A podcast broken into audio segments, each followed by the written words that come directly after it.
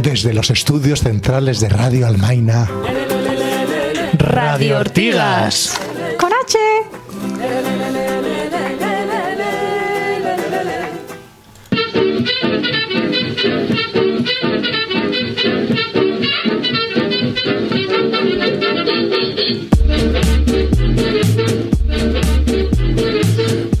Muy buenas a todas, bienvenidas a una nueva edición de este tu programa preferido, Radio Ortigas, que se llama. Emitimos desde los estudios centrales de Radio Almaina en Granada.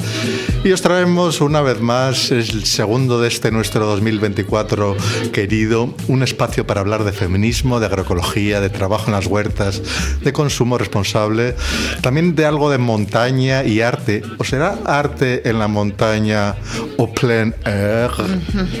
Volvemos a estar por aquí, como siempre, en el dial 88.5, con un nuevo programa el último martes de cada mes a las 7 de la tarde y en sus reposiciones los lunes a las 3 de la madrugada y los martes a las 7 de la tarde.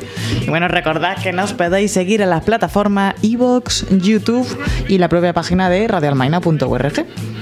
Hoy en la mesa estamos Sara a los mandos. Bueno, a los mandos hoy estamos todos. eh, Adolfo como comparsa. Hello.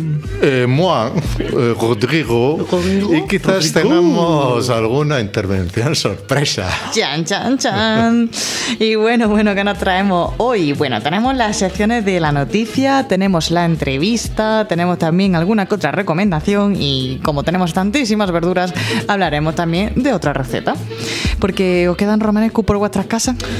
No, un poquito nomás. O sea, no tenemos invasión de romanescu. Casi nada. Uy, el romanesco, qué calidad, mira que está bueno. Pero Ortiga está siendo mm, literalmente apabullada, aplastada por kilos y kilos de esta preciada y ocupada verdura en las cestas. Ocupadora, ocupante. Y os proponemos eh, enviarnos mil y una formas que podráis tener por ahí guardadas de prepararla sin morir en el intento. ¿Y dónde mandarla? Pues a nuestro correo electrónico radioortigas.gmail.com Ya sabéis, con la H intercalada entre la O y la O. Radio Ortigas con H. También podéis llamarnos por teléfono y os podemos coger aquí en riguroso directo esa llamada. Bueno, ¿empezamos, Rodri? Sí, apoyad, apoyad las radios libres como Radio Almaina. Solo dos eurillos al mes entrando en la página radioalmaina.org. Y te haces socia, por ejemplo. Es muy facilito. Las radios libres te necesitan. Así que... ¡Empezamos!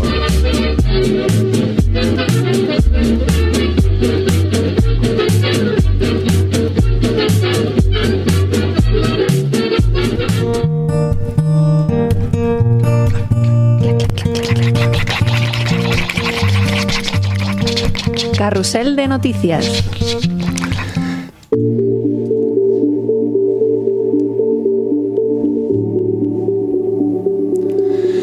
Pues como muy bien dice Rodrigo, pues eh, vamos a hablar de las radios libres y de esta nuestra radio Almaina. Eh, la noticia que traemos hoy es un poco agridulce, que no por ser conocida deja de tener un poco de mal sabor de boca, pero al final con un toque dulzón.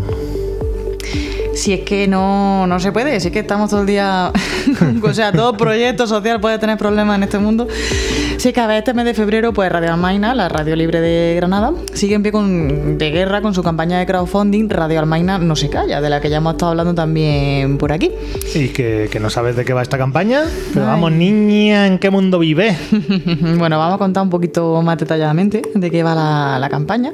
Y es que resulta que Radio Almaina, que lleva emitiendo más de 10 años ininterrumpidamente, se enfrenta a su desaparición de la onda herciana de la FM. ¿Cómo? ¿Cómo? No. Pero, pero bueno, pero esto no puede ser. ¿Cómo que va a desaparecer Ave María Purísima de la Concepción, bendita, resucitada Bueno, en bueno, su bueno, bueno. seno? Adolfo está viendo aquí Esto la... no puede ser. Estoy viendo a la Virgen yo aquí delante. Milagro. Todavía no llegamos a Semana Santa, pero Ay, estamos Casi. todavía de carnaval. Pero sí, aunque parezca increíble ¿no? lo, lo que, lo que oís, querida radio oyente de esta nuestra radio libre y de tantos colectivos sociales de Granada. Porque que denieguen la licencia que Radio Almaina tiene por derecho supone, por una parte, acallar y apagar un altavoz de tantos movimientos y voces críticas discordantes que no se encuentran, que no encuentran cabida en otros medios de comunicación. Y además también a- es acallar un medio de comunicación local, de cercanía, que no tiene ánimo de lucro y que está abierto a la participación de la comunidad, porque como sabéis todas, podéis venir a Radio Almaina, apoyarla, crear vuestro programa, de alguna manera participar. Pero a ver, Sara, ¿qué, qué es lo que está pasando? ¿Pero qué invento es este de que quieren quitar la radio Almaina del FM? ¿Por qué nos chapan el garito ahora? A ver. Bueno, pues que resulta que hasta el año pasado emitir sin licencia era alegal, que no ilegal ni legal, alegal. Mientras no estorbase en otras emisiones se podía hacer. O sea, realmente el 88.5 FM siempre ha estado libre, ¿no? Y aquí viene este, este problema, ¿no?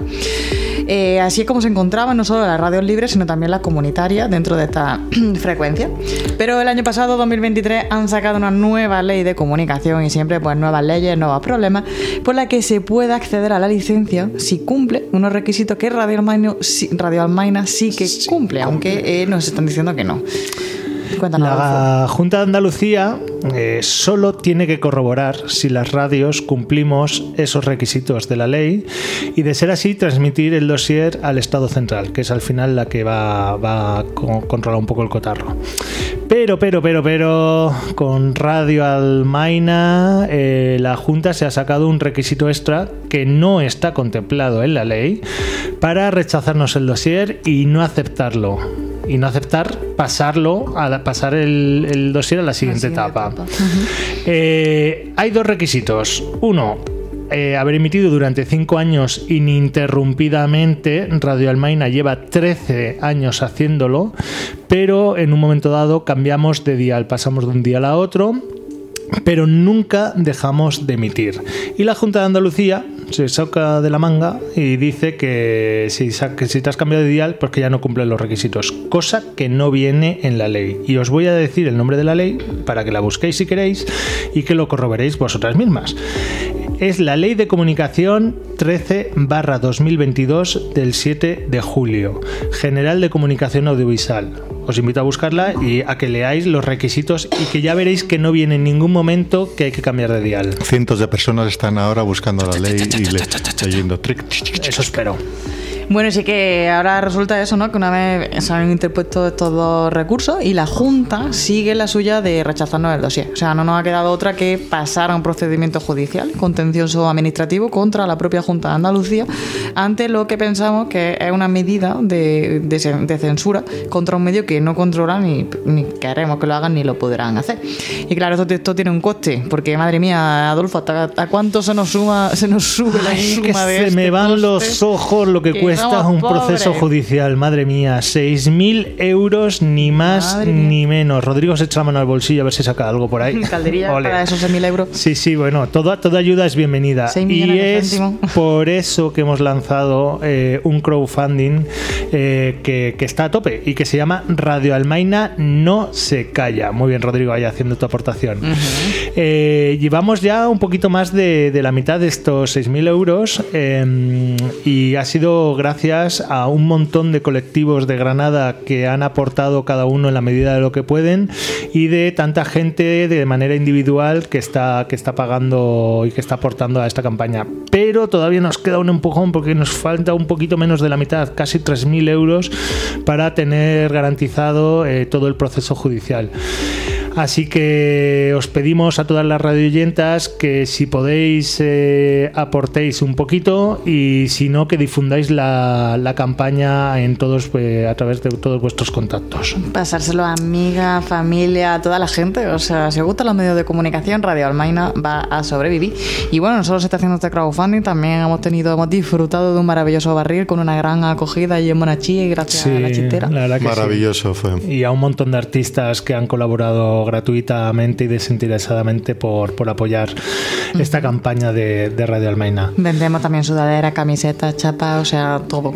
El niño de las pinturas nos ha hecho un estupendo dibujo magnífico eh, que encontraréis en las sudaderas y en las camisetas, especialmente bueno, bueno, bueno, para... Rodrigo se está quitando Rodrigo la se camisa. está desnudando. Está siendo como Superman, Para pero enseñarnos ¿qué hay, qué hay chun, debajo de chun, tu chun, camisa?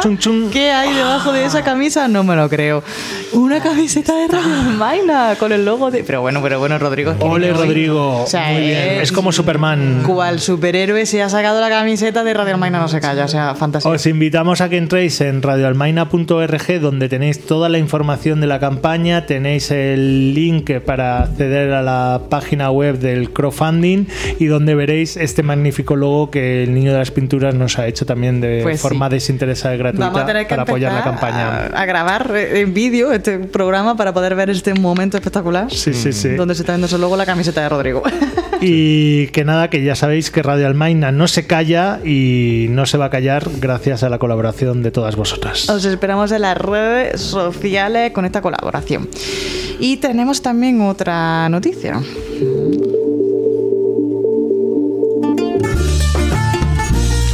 Otra noticia que traemos para hoy ha sido pues la triste decisión del Ayuntamiento de Granada Solo de tristes decisiones porque... Sí, la propuesta que quiere realizar de forma inminente de, es- de privatizar la gestión de las instalaciones del Polideportivo Bola de Oro. ¿no?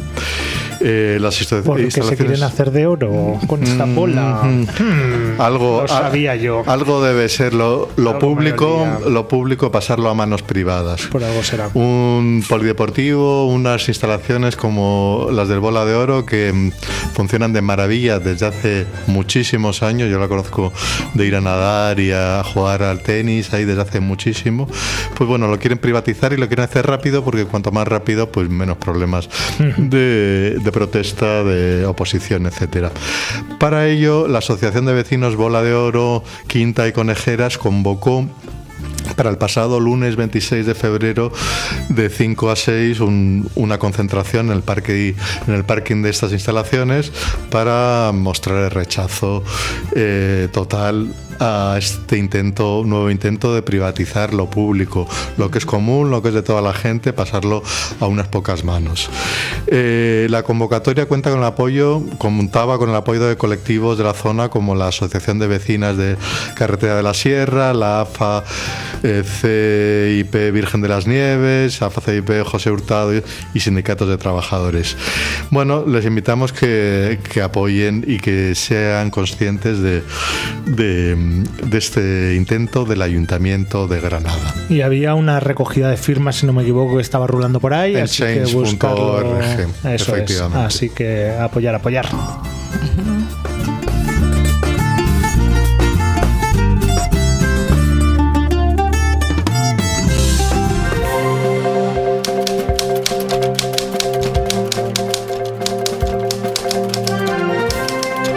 La, entrevista.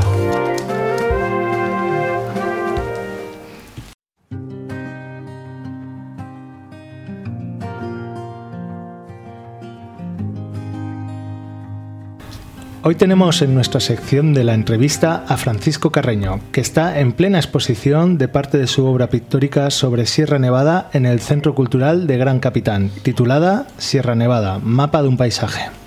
La expo se enmarca en la conmemoración del 25 aniversario de la declaración de Sierra Nevada como Parque Nacional. Hola Francisco, ¿cómo estás? Hola, ¿qué tal? Muy bien, encantado. Bien- bien- bienvenido a Radio Ortigas y gracias por, por atendernos. Muy bien. Eh, pues nada, que en este programa tenemos una, un- lógicamente un especial cariño a Sierra Nevada porque nutre de esta de la necesaria y apreciada agua a nuestras huertas y facilita que sigamos comiendo cada día, pero también por su presencia en Granada como, como una protectora y, y regalándonos ese paisaje ¿no? que pocas ciudades tienen tan, tan a mano.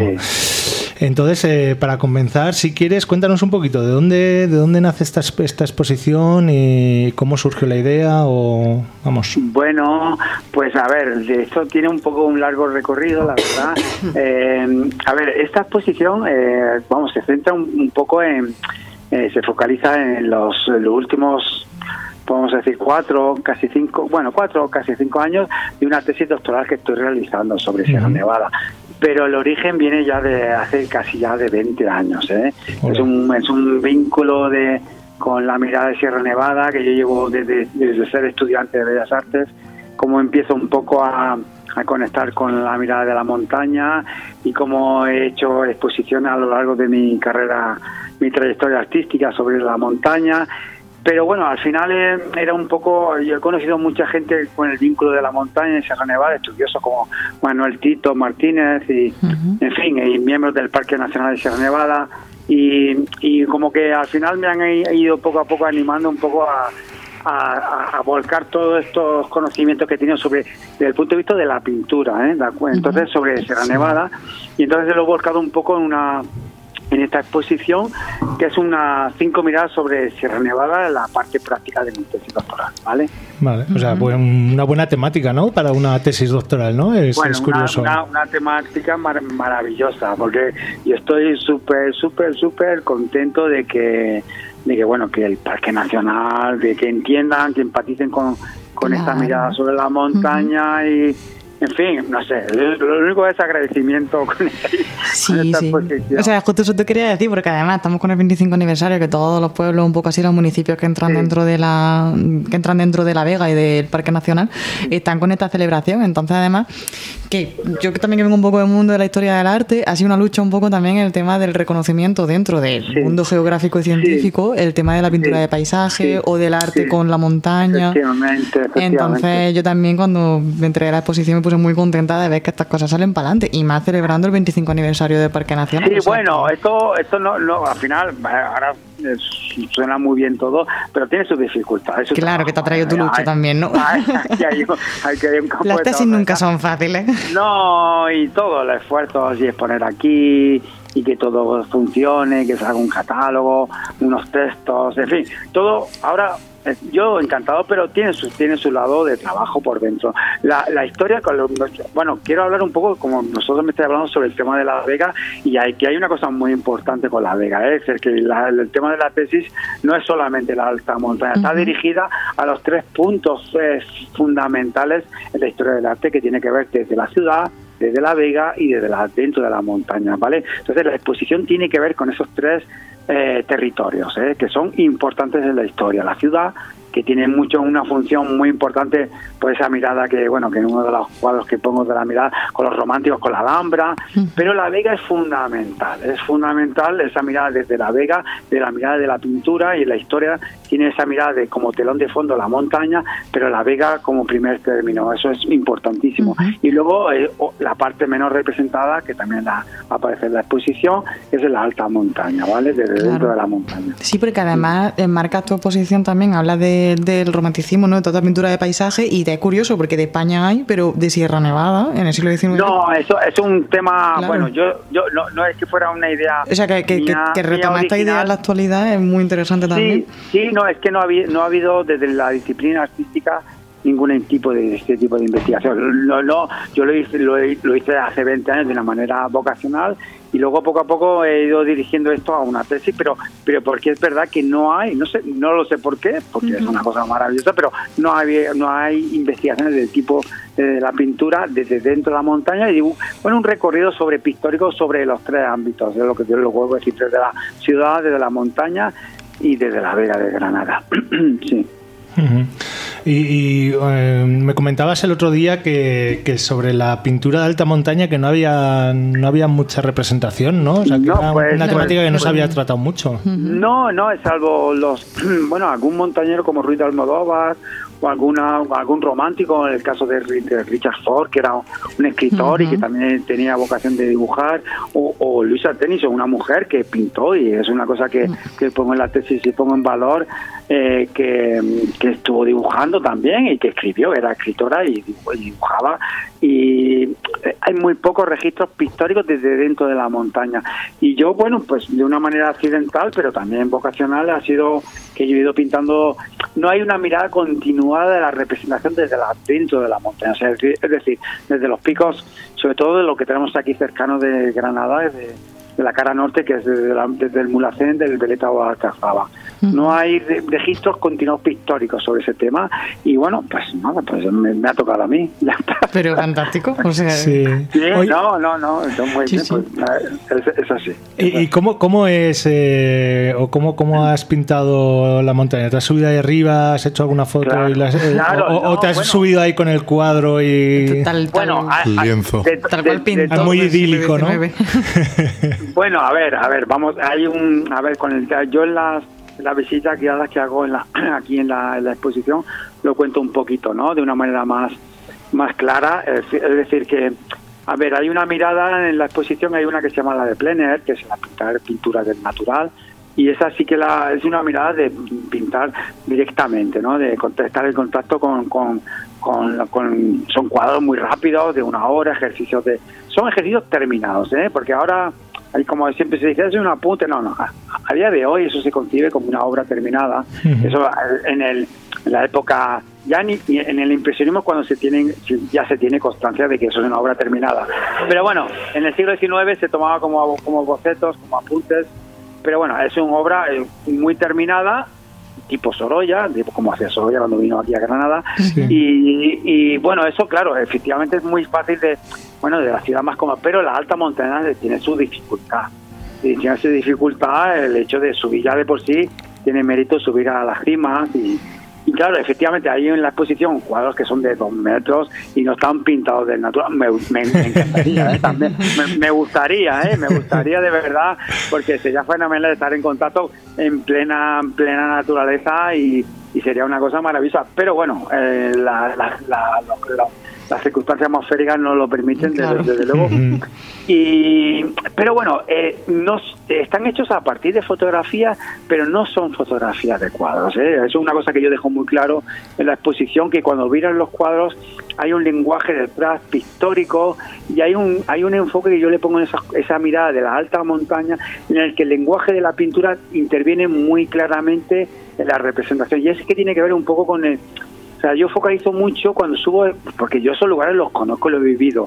Cuando subo a esos lugares, yo focalizo mucho en la en el tema del agua, la nieve y la piedra y la montaña, la, textura. Y de eso lo hago mucho con el lenguaje y la pintura. O sea, quiere decir que en los cuadros aparece mucha pintura líquida que cae, que, que es como unos chorreones así un poquito que no es algo occidental es algo buscado en la pintura y la materia con, con, la representación de la piedra entonces hay un discurso de lenguaje pictórico intencionado a través de, la imagen. Hmm.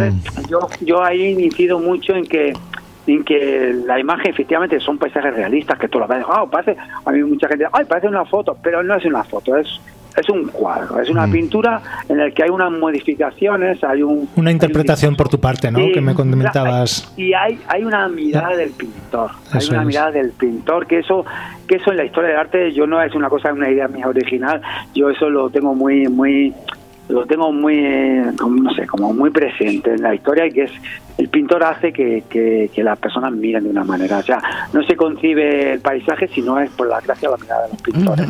Esa es una idea que surge en el siglo XVII y esa, gracias a los pintores, cuando digamos, la idea que tenemos de paisaje viene del gracias a los pintores. Cuando un niño pequeñito le pregunta, ¿cómo es un paisaje? Y dice, ah, es una montañita con un pajarito, con no sé qué, un río. Eso es gracias a los pintores que han representado, han, han recortado, han centrado. Han creado esa imagen ¿no? colectiva que tenemos del de, paisaje. Entonces, eso se ha ido, eso es un. A ver, eso ha ido, en la historia ha ido o sea, la mirada ha ido cambiando, por eso la tesis va cambiando. Cambia la mirada, claro. La mirada científica, como los científicos miran otra manera el paisaje, como en el siglo XIX está la, historia está del Plener, y bueno, al final mm. hago hago esta conclusión que no hemos hablado todavía del, del padre Ferrer, esa, esa historia de interpretación del libro que pongo al final de la exposición con una a partir de una obra, una fuente importante biográfica como es el, el libro del padre Ferrer, como me inspiro en su, en su libro, sus fotografías y hago pintura también, que eso mm. Al final yo soy pintor y quiero hacer pintura, claro. Muy bueno. Hola, eh, Francisco, soy Rodrigo Eh, mirando tu, una entrevista que te hacía en el periódico, eh, vi que pasaste, que estuviste en 2006 en Siria. Y me resultó muy interesante porque en esa misma época estaba yo eh, ah. por allí, en, Siria, en Damasco. Y ah, entonces no sé si, si llegaste a pintar cuadros de, de, la montaña de, de allí. de... Bueno, bueno, a ver, de la montaña, yo, yo es que tuve un bueno, no sé lo que has leído, pero yo estuve en una expedición arqueológica que me llamaron, fue una cosa muy muy divertida porque yo estaba en aquella época, en aquella época en Roma. Bueno, yo yo pinto, a ver, a ver, yo mi, mi, mi núcleo, mi centro, mi digamos que mi columna vertebral es Sierra Nevada, pero yo pinto otro tipo de cosas ¿vale? Yo en mi vida he viajado, he estado mucho estancia en Italia, también he pasado a los países nórdicos, de hecho bueno, mi, eh, en Dinamarca, en Copenhague, en Suecia, bueno, en fin, he recorrido pues paisajes, otro tipo de paisajes.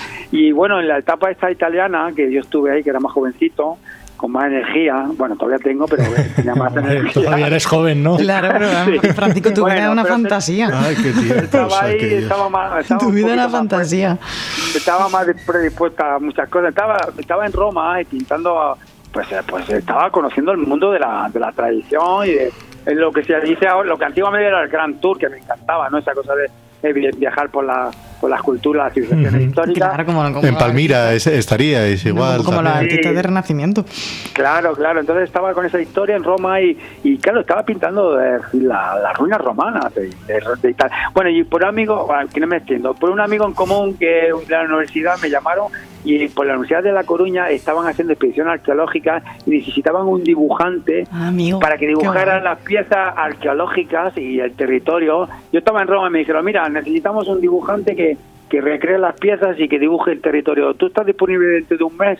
Y dije, no, te pagamos ni un duro, pero te pagamos la estancia y estás allí. En verdad, pues si te quieres venir. Que merecía la pena. Buena fantasía de viaje seguro. Pues Digo, pues voy para allá, ya está. bueno, y, bueno, perdón, Rodrigo, no, quería decir que, que, ya que tienes tanta obra, ¿no? También así un poco para ir cerrando la entrevista. O sea, ¿tienes disponible algún catálogo donde podamos ver también, ya no solo esta exposición, ¿no? Sino también otra parte de Pues mira, tenía una, pues, pues, tenía una, a ver, tenía una página web de esas eh, con todo, pero se me quedó un poquito obsoleta por esta, todo este tema de que yo no podía acceder y ahora está en construcción. Es verdad que en Instagram, pero el tema del caso, el tema de la de Siria, yo creo que lo tengo que actualizar. Yo soy un poquito, un a ver, soy un poquito.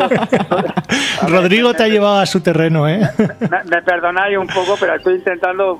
lo de la tesis me está haciendo que me organice bastante bien con mi vida. pero bueno, que, pero eh, eh, hice una exposición también en Siria, en, el Instituto Hispano-Sirio en Madrid. Bueno, a ver, una historia muy bonita. Yo tengo una experiencia, además, yo estuve dibujando piezas de, de, la civilización en el Éufrates. O sea, fue una cosa maravillosa. Qué bueno. Eh, que es una oportunidad que no se tiene todavía. No, no, y estuve en Damasco, como bueno, estuve en Alepo, bueno, hay todas ciudades que ahora mismo es una pena y ya hay cosas que ya no, que ya, pues por desgracia no, no están. Y bueno, yo tuve una suerte ahí de, estar dibujando, pues in situ, a plenar ahí, como digo, con acuarela, en ese, con técnica de la acuarela, pues piezas originales, ¿no? Y, yo, bueno, eso fue maravilloso. Y mm. no, luego lo hice exposiciones en una galería, en una exposición en Córdoba, aquí también en Granada, luego también en Almería, hice alguna exposición sobre sobre Siria, claro, hice sobre, sobre ese tema, claro. Pero hace ya hace ya tiempecito de eso. Ya, Mira, eh, Francisco, por volver un poco a la, a la exposición, eh, porque como has comentado, se dividía como en cinco, en cinco bloques o cinco universos. No sé si nos los puedes, o sea, o sea vamos, dar una pincelada de cada uno de ellos para que para que la gente que nos está oyendo, pues que también le pique un poco la curiosidad, porque todavía les quedan unos cuantos días para ir. Sí, mira, pues empiezo un poco, lo voy a hacer cronológicamente, ¿vale? la primera, empiezo con la con la mirada eh, romántica, que es la mirada de la primera, digamos, la más importante, la que aparecen los, los viajeros románticos y cómo representan esa... Eh, bueno, vienen con la idea de, de, representar la Alhambra y cómo, cómo interpretan eh, esa esa ciudad y cómo la, la, transforman con esa visión romántica, pero también a la vez de que pintan la Alhambra, pues está de, como telón de fondo Sierra Nevada. Entonces yo, yo pongo ese poco de atención en cómo lo representan, cómo lo alpinizan, porque hay un legado que viene con, con los Alpes, con esa tradición, que porque son extranjeros los que vienen, son ingleses, son, son franceses, son alemanes, entonces tienen esa, ese vínculo con lo gótico, con lo, con lo alpino, y eso se, eso influye en Sierra Nevada. Eso tiene que ver con tesis doctorales que hay publicadas, es decir, que no es una cosa que yo me lo saco de la manga, ¿vale? Sí, sí. Eso está, que está ahí muy, muy, muy escrito, muy justificado, pero yo lo que hago es seleccionar imágenes claves y lo que hago es dialogar con esas. Interpreto, las represento, aparecen en la exposición y juego un poco con esa idea y a su vez enfrente de esa, de esa exposición a su vez están los científicos los, los, los, botánicos que en esa época también están subiendo a las montañas y cómo miran y cómo interpretan esa montaña. Este sería el segundo bloque no entiendo. Claro este sería la mm. segunda mirada cómo, cómo hacen esos mapas esos croquis cómo hacen esas tablas hipnóticas de diferentes colores con las plantas. Entonces, es interesantísimo. Es sí, eso te iba a decir. Es muy interesante esta, esta combinación, ¿no? Y cómo están uno con el otro enfrente, cómo están dialogando y cómo están. Es la mirada. A mí, yo un poco muy importante la mirada, porque eso hace que, que las cosas se vean de, de, de, otro color, como puede ser en pintura. Luego, la, la, tercera mirada sería la de Plener, que hemos hablado un poquito antes, la mirada esa de pintar del natural, y ahí focalizo un poco la mirada de Joaquín Sorolla, que es la investigación que yo he hecho, sí. he publicado un artículo sobre cómo, cómo rompe esa mirada romántica y, y lo, lo, hace esa mirada un poco a modo de zoom fotográfica y coge fragmentos y lo pinta. Es a partir de, gracias a Sorolla, cómo lo transforma y, y trabaja. Entonces yo focalizo un poco en esa idea en esa inspiración y hago pintura sobre eso. La cuarta mirada es la de las altas montañas, la menos representada, la que yo he trabajado más, ¿vale? Ahí uh -huh. aparecen cuadros de, de las tres principales eh, cimas más importantes, las masas más importantes, las más altas, que son la Cembereta y la Alcazaba, y la última, la del Padre Ferrer, esta del libro famoso que, que lo que hago es una interpretación de una fuente contemporánea biográfica, interpreto eso en pintura, ¿vale? Que está al fondo y hace como una especie de retablo así un poco místico, pero bueno, es un, es un, es un, bueno, yo hoy ha sido una experiencia muy bonita, quiero contarlo hoy porque hoy ha venido un hombre, un hombre que ha sido el que, el que maquetó en esa época el, el libro del padre Ferrer y Anda, qué bueno. Me ha venido eso es lo bonito de exponer y que la gente de Granada vea y, y en, ha sido maravilloso porque el hombre decía yo soy el que ha hecho ese libro y hice los acetatos y cuando he visto estas cosas yo wow. estaba qué conexión no hay sí pues es lo bonito de pintar y hacer una exposición y que y que sea entre la ciudad y que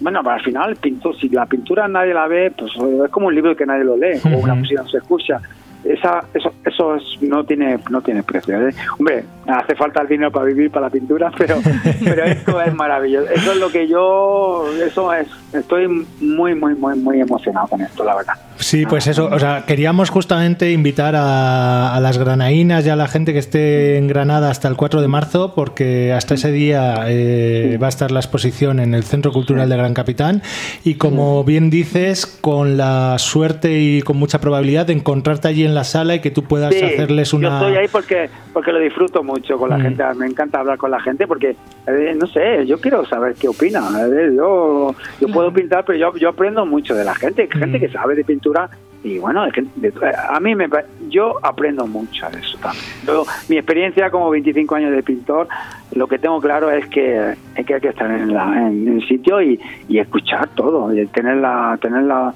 no sé, tener los oídos muy muy abiertos porque se aprende mucho, ¿eh? Y, bueno, para la gente que visite la exposición, pues hombre, es todo un lujo tenerte ahí y, bueno, y, bueno. y que bueno, que, que, puedan oír de, de, tu boca, ¿no? Todo, todo el trabajo que lleva detrás y la sí, interpretación. Sí. Bueno, en el puente estará también, que, o sea que la gente que esté por aquí en el puente Granada que aproveche para. No, esto, claro. esto, va a ser a tope. La semana que viene va a ser, va a ser la mejor.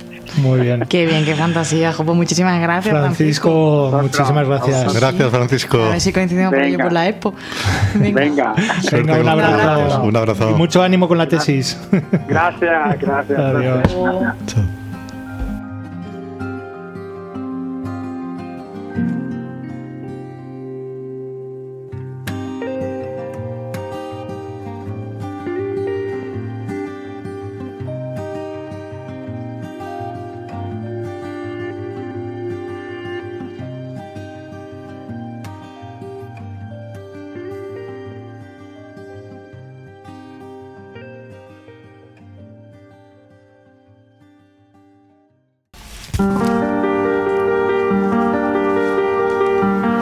Desde los legajos de la memoria arraigada de un colectivo. Historia con H de Ortigas. Pues... Es que vaya maravillosa intuitivo de esta sección. Nos encanta, ¿eh? nos encanta. Nos encanta. La pondríamos otra vez.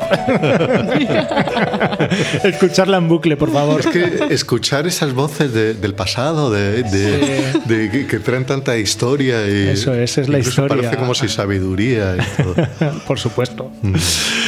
Pues nada, que, las voces del pasado para recordarnos que Ortigas sigue vivita y coleando y que sí, que sí, que seguimos vivas, reinventándonos y readaptándonos como buena verdurita a la tierra, a su época. Al final somos como las raíces de la Junta. A la temporada. de muerte por cañota no, la cañota sigue. la cañota sigue y Ortigas también. Y que eso, que, que, nos toca vivir el momento, eh, pero sin olvidarse de los orígenes eh, y de esa semilla madre de donde brotamos, ¿no? Para ello, eh, pues tenemos la suerte en, Ortigas de contar con esos diarios de la huerta Historia Viva y documentada de, de esta cooperativa agroecológica que cuenta con 19 años de vida, ni más ni menos. Eh, y como os decía, pues Ortigas al final es una reinvención constante, una deconstrucción y reconstrucción según las ortigueiras eh, que componen la cooperativa eh, en, cada, en cada momento. Y que no hay que tener miedo ni pánico al cambio, ¿no? El cambio puede ser bueno o no, pero lo importante es afrontarlo conjuntamente en comunidad y no como nos empuja el sistema a atomizarnos como individuos mirándonos el ombligo y no, no a colaborar juntos. Por ello, lo que, lo que hoy es Ortigas se ha ido construyendo en colectividad eh, y me parece curioso recordar que Ortigas no empezó siendo como una cooperativa asamblearia, sino como un proyecto de venta de cestas de verduras que conectaba a las personas que producen con las personas que consumen. Aunque en su ADN desde, desde el principio siempre se buscó que esa relación fuera más allá de una mera transacción económica eh, por productos, sino que existiese una relación estable, duradera y real entre eh, la comida que caía en nuestros platos y su origen. Y lo que os traemos hoy, justamente, que voy a pedir a, Rodrigo con esa voz tan estupenda y radiofónica que tiene, que nos lo lea, es eh, cómo en el DH13 8 de septiembre del 2004, se animaba a las consumidoras a participar en una asamblea que servía para asentar el modelo político de Ortigas. A las radioyentes en este momento os invito a que paréis un momentito ya que podáis escuchar y prestar atención eh, a lo que Rodrigo nos va a leer. Gracias Adolfo, lo interesante es el contenido del texto. Bueno, los últimos años han venido marcados por crisis alimentarias. Desde el llamado síndrome del aceite de colza en la década de los 80, los escándalos de la carne hormonada, de las vacas locas, de los pollos con dioxinas, o el simple reconocimiento de que la alimentación con pesticidas, herbicidas, fungicidas, conservantes y toda clase de aditivos se ha convertido en una fuente del lento envenenamiento de la población. Esta crisis ha contribuido a una nueva preocupación de los políticos que reconocen, sin ninguna ambigüedad, que algo va mal con la alimentación.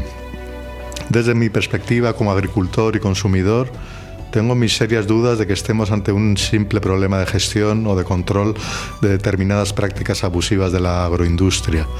Más bien señalaría un orden estructural que recorre todas las esferas de la vida social el sistema económico, los modelos urbanos, la producción de subjetividad, la apatía de los consumidores en general.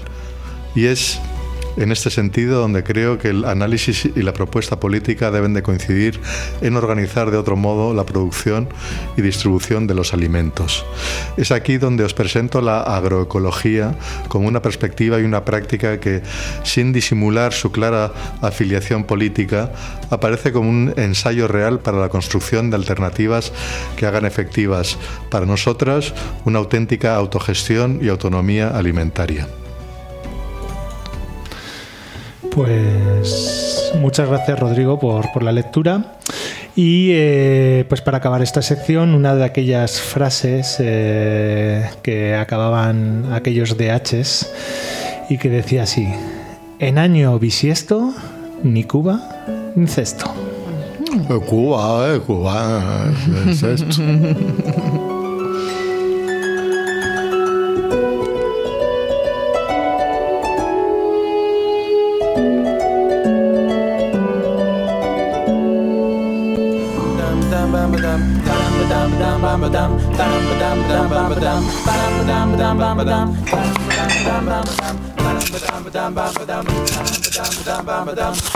La receta.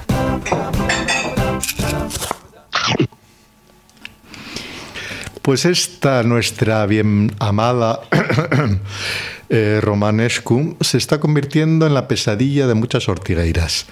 Y es que luego dirán que la agroecología no es capaz de producir un número en número ni en tamaño. Pues que vengan a ver, que vengan a ver cómo vienen los Romanescus de ortigas, oye. Madre prima. mía. Sandra, desde la distancia, Sandra, ahí donde estés, te agradecemos. Por comer tanto romanesco. Y, por mm, eh, preparar estas ricas recetas. Nos explica cómo la preparó uno de los siete días que seguramente come esta verdurita, ¿no? Porque en la semana hay siete días que tenemos que comer romanescu últimamente. Bueno, el plato se llama romanescu al horno con brócoli y patatas y con especias ras al hanout, ras al hanout, son de Marruecos, y un queso camembert vegano en el centro. Oye, me está entrando hambre.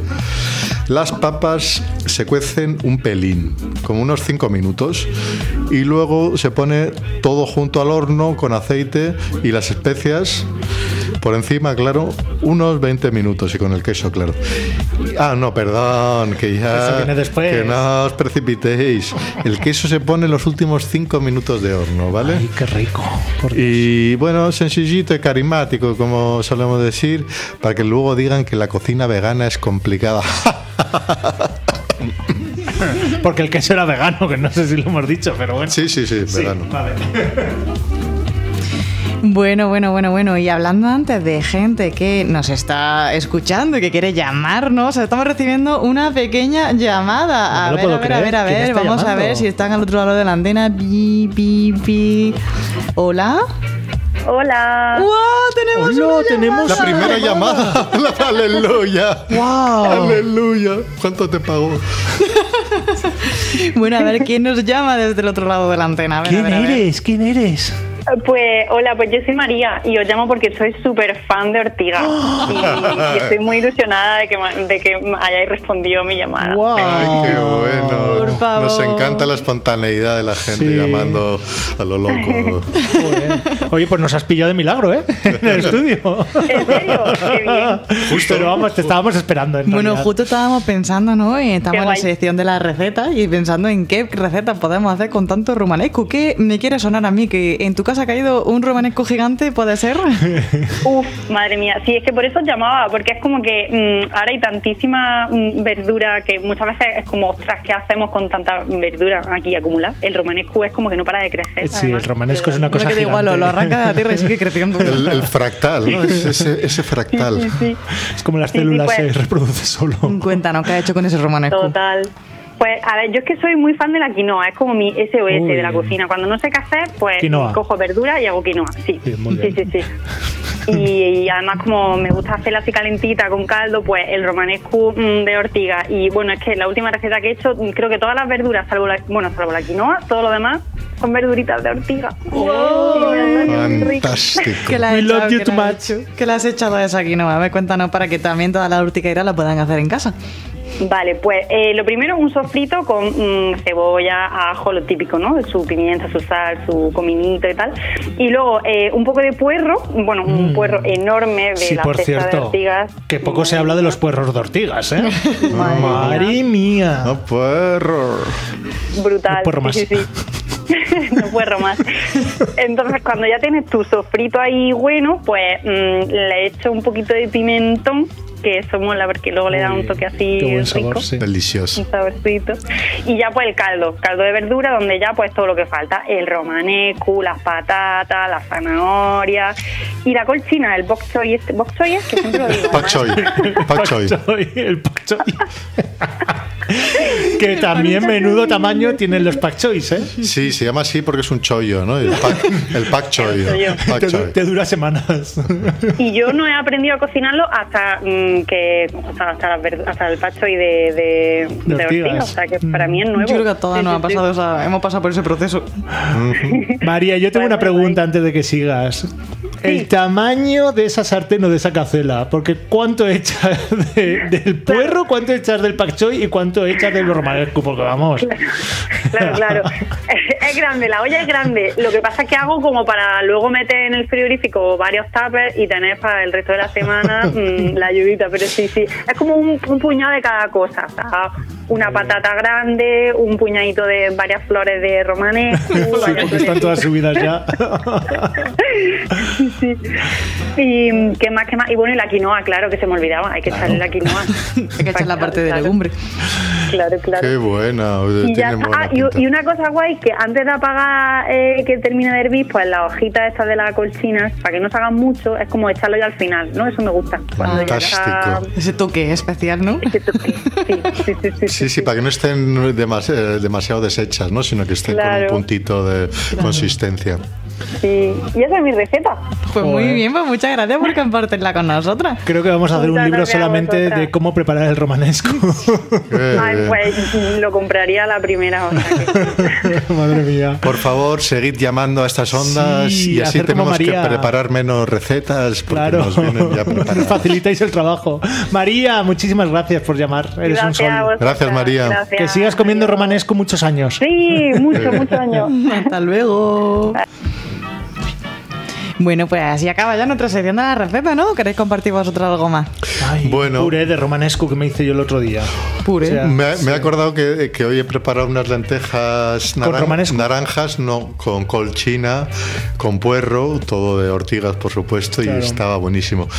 Uno de mis trucos fundamentales es que dejo alguna parte sin, sin cortar. Hay una parte del, del puerro o de la colchina que la pico, pero otra la dejo entera.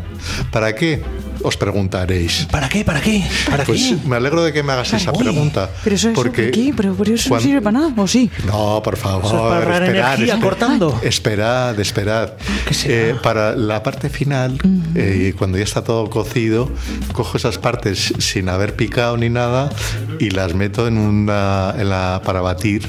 Las bato y las añado como, como puré a, a todo a, to- a la cocción de, ¿Así de las crudas? lentejas. No, están cocidas porque han estado Ah, dentro. a- han estado ahí dentro cociéndose con el resto, pero al estar enteras Sí, sí. Es, es fácil pescarlas Claro. de, de la cazuela, eh, batirlas fuera en un, en un vasito de estos de batidora y volver a meter dentro de tal forma que le dan más consistencia Qué bueno. al, al guiso, ¿no? Lo, lo convierte más en guiso y no en un caldillo. Exacto. eh, Pues me viene muy bien esa receta, porque siempre me he preguntado, digo, ¿cómo hacer que el caldo no sea tan caldo? Pues ¿no? y mira, es porque le añades algo batido así, el sofrito. Coge, dejas bate, alguna ¿no? parte Sí. sin, sin haberla Amiga. picado y, y al final la, la trituras y la añades otra vez y le da esa consistencia que tanto nos gusta del, bueno. del guiso de toda la vida. ¿no? Exacto, ahí de ese... Ay, sí, eh, esos tiempos. Aquella época. Bueno, pues hasta aquí entonces ya tenemos suficiente receta por esta semana.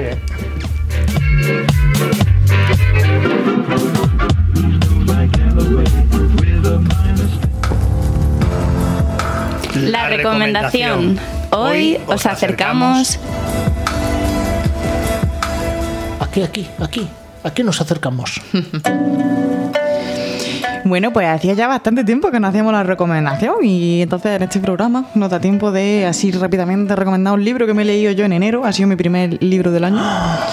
que se llama La tribu de los árboles de Stefano Mancuso. Es su primera novela, quizá os suene más a Stefano Mancuso de hacer ensayos. Tiene uno que es bastante famoso, que es El futuro eh, es vegetal.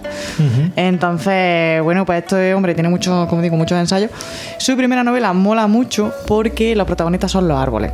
Ole. Entonces es como... Qué original. Pues verdad que se han escrito muchos libros donde los animales son los protagonistas, se rebelan contra los humanos, ¿no? Y, y que hay mucha fantasía, ¿no? Sobre el mundo animal. Pero esta es una novela donde son los árboles los, los que hablan, ¿no? Así rollo ¿eh? del Señor del Anillo, pues andan, tienen sus aventuras, se enamoran. O sea, está, es muy bonita, ¿no? Y es una novela que se puede recomendar tanto para gente adulta como para leerla también con niños, con, con jóvenes, porque bueno, tiene así esa inocencia también. Y va contando la historia de, de un árbol que, que ellos, lo, o sea, lo ponen como en un mundo donde que, que se supone que también, que se presupone que lleven los humanos, no lo deja caer, caer claro, pero trata mucho el tema del cambio climático, de la crisis climática, cómo los incendios empiezan a afectar a, a los propios árboles. Entonces nos es muy interesante por ver ese otro punto de vista y, y luego sobre todo esa, esa fantasía de, de, cómo los árboles pueden andar, sentir, sobre todo sale mucho la, la, relación sobre cómo con las raíces se interconectan por debajo de tierra. Se comparten Entonces, nutrientes. Se, se avisan, se, se, comparten nutrientes, se, se, transforman, se pasan información, ¿no? Porque está el clan de los cronistas, que son los árboles que van escribiendo la historia de esos propios bosques, está el clan de los árboles artistas que hacen cosas de cultura, está, está muy chulo, yo lo recomiendo. Oye, pues, ¿Y tiene, tiene los hongos aparecen o no? Porque parece ser que son los que conectan de verdad. sí, los micelios, ¿no? Oye, parece ser que son los hongos los que conectan. La, sí, sí. Lo que hacen es que hay una Tú también que... viste ese... Yo veo muchas cosas. Claro, son las... También viste eso Creo de, que son de, la... del Nerfly, ¿no? Del Nerfly. Las microrizas, que son las simbiosis que se crea entre el hongo y entre la, y entre la raíz del árbol. Pero aquí, aquí sobre todo lo que hablan son los árboles. Ellos los árboles. Eso, dejan caer que hay más cosas, ¿no? Que, están, que hay más animales, que están los humanos, que están las ciudades, que desde que están los humanos son ellos los que están produciendo más el, el cómo protegerles, ¿no? Absorben el CO2. Para... O sea, está guay porque hacen como su propia asamblea de árboles donde deciden cómo bueno. pueden debatir, combatir eh, la crisis climática. Entonces, Joder. sí, es un libro para trabajarlo. Pues en, en, eh, realmente me está entrando muchas ganas de leerlo. Eh, llevo tiempo sin leer novela uh -huh. y me, le he echado una foto hace un momento. ¿Otra vez cómo se titula? Eh, la tribu de los árboles. Es cortito y sí, se lee, se lee Estefano, muy original. Estefano Mancuso. Es muy original. Sí. Así que, Así que nada, aquí la recomendación a leer, del mes. A leer. muy bien.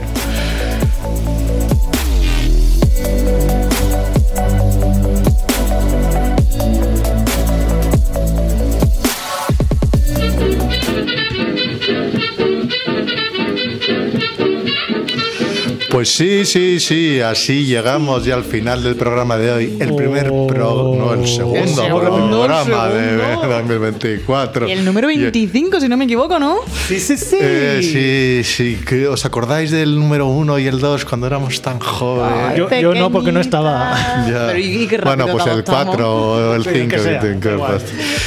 Recordaros que, podéis escucharnos el último martes de cada mes a las 7 de la tarde y en las reposiciones los lunes a las 3 de la madrugada, ese día que estáis, eh, que no podéis dormir, en Radio Almaina en el 88.5. También podéis encontrarnos en las plataformas en YouTube, en Evox y la web de Radio Almaina. Y bueno, como siempre, esperamos que hayáis disfrutado muchísimo este programa y recuerda que si quieres ponerte en contacto con nosotros, como han hecho hoy, que nos han llamado por teléfono, gracias María. María, cualquier, te queremos. Para cualquier sugerencia, propuesta, comentario, crítica o para decirnos que te encanta el programa, puedes hacerlo en la dirección de correo electrónico radioortigas.gmail con H entre las dos os. Yo creo que a partir del programa de la, del mes que viene vamos a empezar ya a leer esos correos. Yo creo que deberíamos, ¿eh? Sí, se, nos están acumulando, se nos están acumulando. En las, el mes que viene, atentas porque se vienen preguntas. Y para llamarnos, llamarnos. Y ¿A, llamarnos, qué, ¿A qué número de teléfono? Ah, lo hemos dicho en el programa. Estar atentas. Lo hemos dicho, Estar atentas. Sí, sí, sí. Eso, sí, sí, para llamarnos, llamarnos. Como volver, llamarnos. volver a escuchar el programa que veréis cómo decimos el número de teléfono. Sí, es en directo, a escucharlo. Hoy, hoy os vamos a dejar con una canción del carnaval de febrero de 2024. Uh, porque Cabrón. Y, bueno, aviso de que carnaval aquí, dijimos de venir a carnaval y Rodrigo es la única persona que ha venido a carnaval. O sea, un aplauso a este uh, hombre que Rodrigo. ha hecho. Oh, yeah. Igual podéis ver una foto. Eh, luego, de, luego de, compartimos estas fotos. De los distintos disfraces. eh, como digo, de la chirigota Las Sin Filtro, eh, Caddy Woman de Ay, Cádiz. Os va a encantar. Bueno, pues ya sabéis, nos oímos en el próximo programa. Y como siempre, hasta la victoria. Siempre.